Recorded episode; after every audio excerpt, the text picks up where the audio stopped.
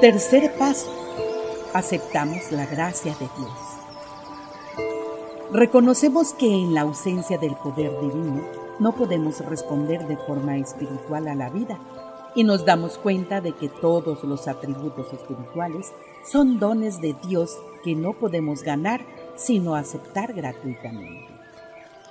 La gracia de Dios es como un viento que sopla de todas las direcciones, pero su origen no tiene ningún secreto. Todas las cosas buenas descienden del Padre de Misericordia, y hasta que no nos damos cuenta de eso, nos enfrentamos a la vida con unos maltrechos atavíos de combate. No podemos alcanzar ningún objetivo espiritual con nuestras propias fuerzas humanas, Solo Dios puede hacer que nos sintamos realizados incluso más allá de nuestras limitaciones. Nos complace este vínculo con Dios y Él encuentra en nosotros el aceptar el Espíritu Divino que nos ha dado para que more en nuestra mente a otro. La gracia de Dios es la fuente de nuestras potencialidades la que despierta en nosotros dones y talentos que sobrepasan nuestra capacidad humana. Su bálsamo curativo nos hace superar las limitaciones mentales, emocionales y espirituales. Este poder que mueve montañas nos abre nuevas vías de realización en la confusa jungla de nuestras vidas. Mediante la gracia encontramos la fuente de la vida Mediante la gracia se nos alienta a realizar grandes logros. Mediante la gracia aprendemos a amar. La gracia nos da la convicción de que una deidad omnisapiente y omnipotente asume la responsabilidad de nuestro bienestar personal, la seguridad de aquellos que amamos y el éxito en la labor que realizamos con fe. Dios nos posibilita que realicemos una labor inmensa y determinante cuando la investimos de confianza en su soberanía. Humanamente somos débiles, dubitativos, temerosos y dolorosamente conscientes de cuán escasa y deficiente es nuestra lastimosa reserva de valor y sabiduría, pero la gracia nos ha dado el cometido de que sigamos adelante como instrumentos de un ser de ilimitado poder que actúa tanto en nosotros como mediante nosotros. El Padre guía nuestros pasos e incluso, aunque interpretemos de forma errónea sus instrucciones, siempre que lo hagamos en la fe, Él transforma esos errores parciales en vivencias que benefician a todos. Esa guía espiritual es infaliblemente consistente con lo que dentro de nosotros siempre hemos sabido que era verdad. La verdad viva que brota de dentro nos ha liberado de la servil conformidad con los convencionales patrones bajo los que hemos pensado y actuado. Estamos ligados al Espíritu de Dios, no a las formas externas o a los ritos de la humanidad. Nuestra nueva vida es un regalo de Dios que no se compra ni con dinero humano, ni se gana con nuestro sacrificio, con la autoayuda o el pensamiento positivo. Cuando obramos así, esta dedicación se convierte en fe por cuyos canales Dios derrama esa paz interior que por sí sola hace que merezca la pena vivir la vida. La gracia está a nuestro lado en las dificultades la gracia nos da fuerzas cuando nos sentimos débiles. La gracia nos conforta cuando estamos apesadumbrados. La gracia desciende del Maestro de Obras, cuyo diseño eterno engloba todo lo que podamos ser o hacer, todas nuestras oportunidades de realización en el futuro. Dios nos ha provisto de la vida misma y, aparte de Él, nos sentiremos desconsolados, abandonados e inútiles. Dios conoce nuestros nombres y nuestros caminos y nos guía de la mano por los senderos de la existencia humana. Te damos gracias, Padre, por darnos la vida, por todas esas circunstancias diferentes que se dan en este entorno terrenal y por la coherencia eterna de su diseño. Danos valor para actuar en tu gracia, que nuestras vidas se beneficien de nosotros mismos y de nuestro mundo. Citas de los escritos de Urantia. Escrito 4, sección 4, párrafo 9. Página 59, párrafo 5. La conciencia de una vida humana victoriosa en la tierra nace de esa fe de la criatura que se atreve a desafiar persistentes episodios de la existencia en los que se enfrenta con el horrible espectáculo de las limitaciones humanas, con inquebrantable declaración, aunque yo no pueda hacer esto, en mí vive alguien que puede y que lo hará, una parte del Padre absoluto del universo de los universos. Y esta es la victoria que ha vencido al mundo vuestra fe.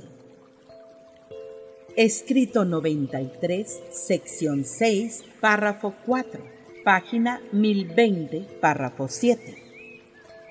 Este pacto de Melquisedec con Abraham representa el gran acuerdo alcanzado en Urantia entre la divinidad y la humanidad por el que Dios se compromete a hacerlo todo.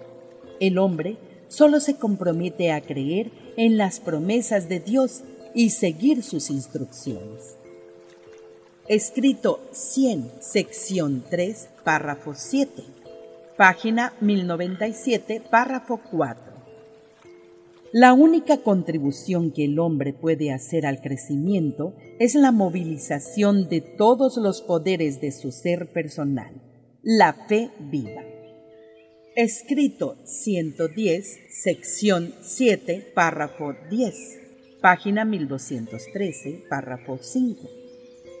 Entre otras cosas, el modelador suplicó que coopere conmigo con más fidelidad y sinceridad, que tolere con más alegría las tareas propias de la posición que ostento, que lleve a cabo con más lealtad mi plan de acción, que soporte con más paciencia las pruebas que escojo, que camine con mayor perseverancia y alegría por el camino que elijo, que reciba con más humildad el mérito que acumule como resultado de mis constantes esfuerzos. Transmitid así mis indicaciones al hombre en quien habito. Escrito 143, sección 2, párrafo 4, página 1602, párrafo 5. En la antigua usanza, os esforzáis por suprimir, obedecer y conformaros a las reglas de la vida.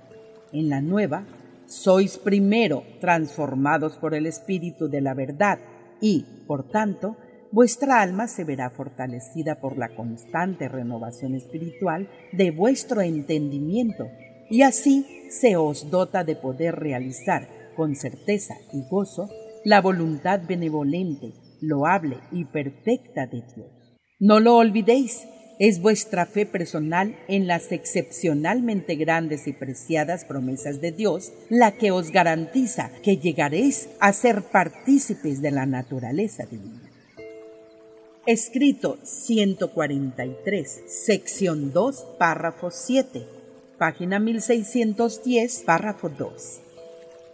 Es la bondad misma de Dios la que guía al hombre a un arrepentimiento verdadero y genuino. El secreto del dominio de vuestro yo está vinculado a vuestra fe en el espíritu interior que siempre obra movido por el amor.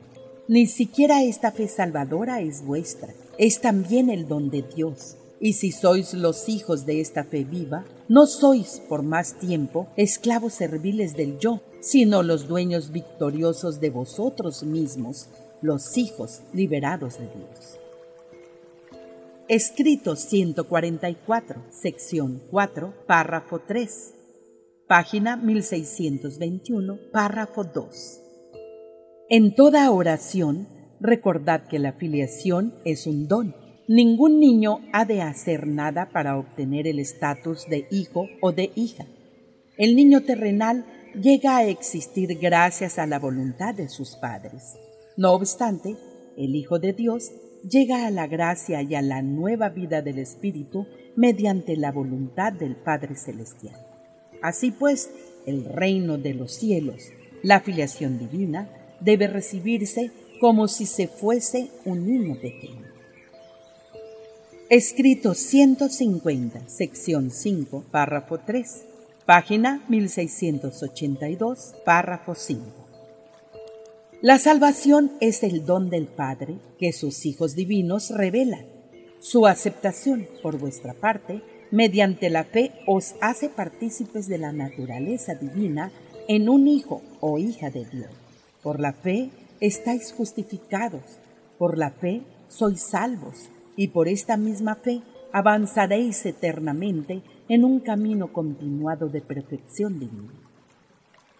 Escrito 150, sección 5, párrafo 5, página 1683, párrafo 2. No podéis comprar la salvación ni podéis ganar la rectitud. La salvación es un don de Dios y la rectitud ocurre naturalmente como resultado de la vida nacida del Espíritu por vuestra filiación en el reino. Escrito 167, sección 5, párrafo 1, página 1838, párrafo 2. Veis, pues, que el Padre da la salvación a los hijos de los hombres, y esta salvación es un don gratuito para todos los que poseen fe para recibir la filiación en la familia divina. No hay nada que el hombre pueda hacer para ganar esta salvación. Los actos de santurronería no compran el favor de Dios. Las oraciones en público no compensan la falta de fe viva en el corazón. Escrito 193, sección 1, párrafo 2, página 2053, párrafo 4. Es vuestra fe la que salva vuestras almas. La salvación es el don de Dios para todos los que se consideran sus hijos. Pero no os engañéis, aunque la salvación sea un don gratuito de Dios y se otorgue a los que la aceptan por fe, después viene la vivencia de rendir los frutos de esta vida espiritual tal como se vive en la carne.